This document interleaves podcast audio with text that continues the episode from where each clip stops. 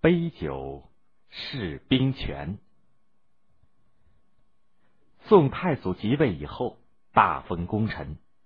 后周大将慕容延昭带领重兵镇守真定，也就是现在的河北正定。因为拥护宋太祖，升任殿前都点检，掌管禁军。石守信和一个叫做韩令坤的将领也因功统领禁军。但是。后周领兵在外的节度使还没有全部降服。宋太祖即位不到半年，两个节度使先后起兵反宋，宋太祖亲自带兵出征，平定叛乱，宋朝的统治才安定下来。大臣赵普看见宋太祖不断的封赏将领，怕他们有了兵权背叛朝廷，很是担心。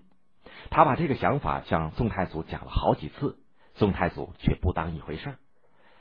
有一次，赵普又提了出来。宋太祖说：“他们都是我的亲信，一定不会背叛的。你为什么这么担忧呢？”赵普说：“我也不担心他们反叛，只怕这些人不能控制部下。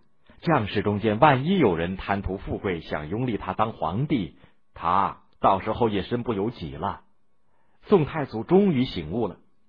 一天，宋太祖召赵普进宫商议政事。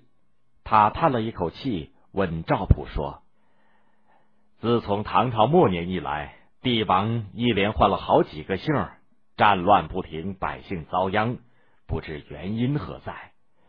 我要让天下停止战乱，国家长治久安，究竟该用什么办法呢？”对于这个问题，赵普早就已经深思熟虑，胸有成竹。他回答说：“这不是别的原因。”只是藩镇权力太重，君弱臣强。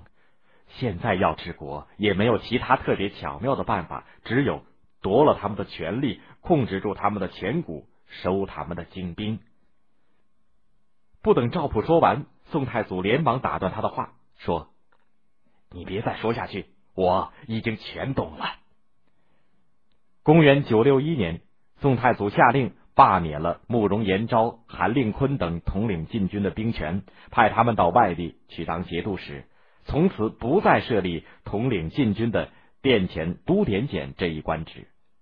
石守信因为拥立有功，暂时没有下令罢免。就在这年秋天的一个傍晚，宋太祖请石守信等高级将领饮酒，一桌丰盛的酒席，君臣同饮，大家喝得兴高采烈。忽然，宋太祖趁着酒兴，装出了一副忧心忡忡的样子，对石守信等人说：“我要是没有你们出力帮助，也不会有今天。不过，当了天子也实在很难呐，还不如当个节度使快乐的多。我是整夜都睡不安稳呐。”石守信等人听了，感到非常奇怪，就问道：“这是为什么呢？”宋太祖说。这不难明白，我这个位置谁不想坐？石守信等人听出话音儿马上跪下说：“陛下怎么说的话？如今天下已定，谁敢有异心呢？”宋太祖紧接着说：“你们虽然没有异心，可是要是你们的部下贪图富贵，一旦把黄袍加到你们身上，你们即使不想干，能做到吗？”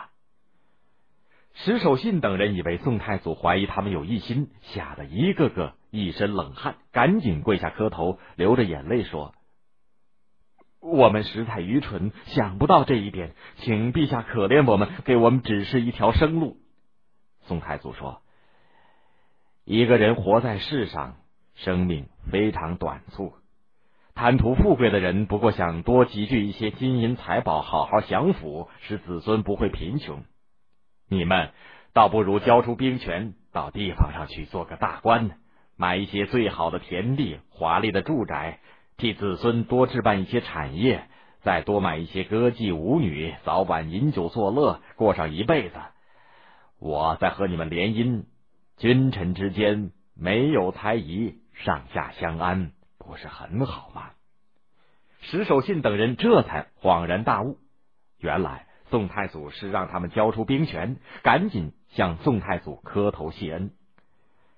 第二天上朝，石守信等人纷纷推说有病，请求辞去军职。宋太祖当然全部批准，赏赐他们大量的财物，派他们到地方上去做官。只有石守信仍然在禁军中兼职，但是实权已经没有了。这就是历史上有名的杯酒释兵权。那时候，地方上有些节度使还掌握着很大的兵力。宋太祖决定找个机会把这套戏重演一番。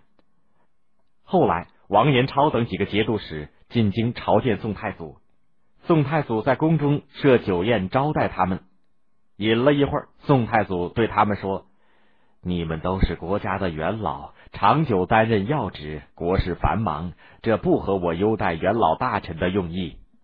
王延超为人机灵，他懂得这番话的意思，马上接口说：“我本来没有多大的功劳，但是一直受到陛下的恩宠，如今年老体弱，请陛下准我们告老还乡吧。”另外几个节度使还想继续领兵，抢着夸耀自己过去打仗的艰苦和功劳。宋太祖冷冷的说：“这都是前代的旧事，有什么值得谈的呢？”第二天，宋太祖就罢去了这些节度使的官职，把他们留在京城担任没有实权的官职。宋太祖收回了节度使的兵权以后，就把地方上的精兵调到中央当禁军，由皇帝直接掌握。他又把禁军轮流派到外地去戍守，使兵士经常换防，将领也经常调换。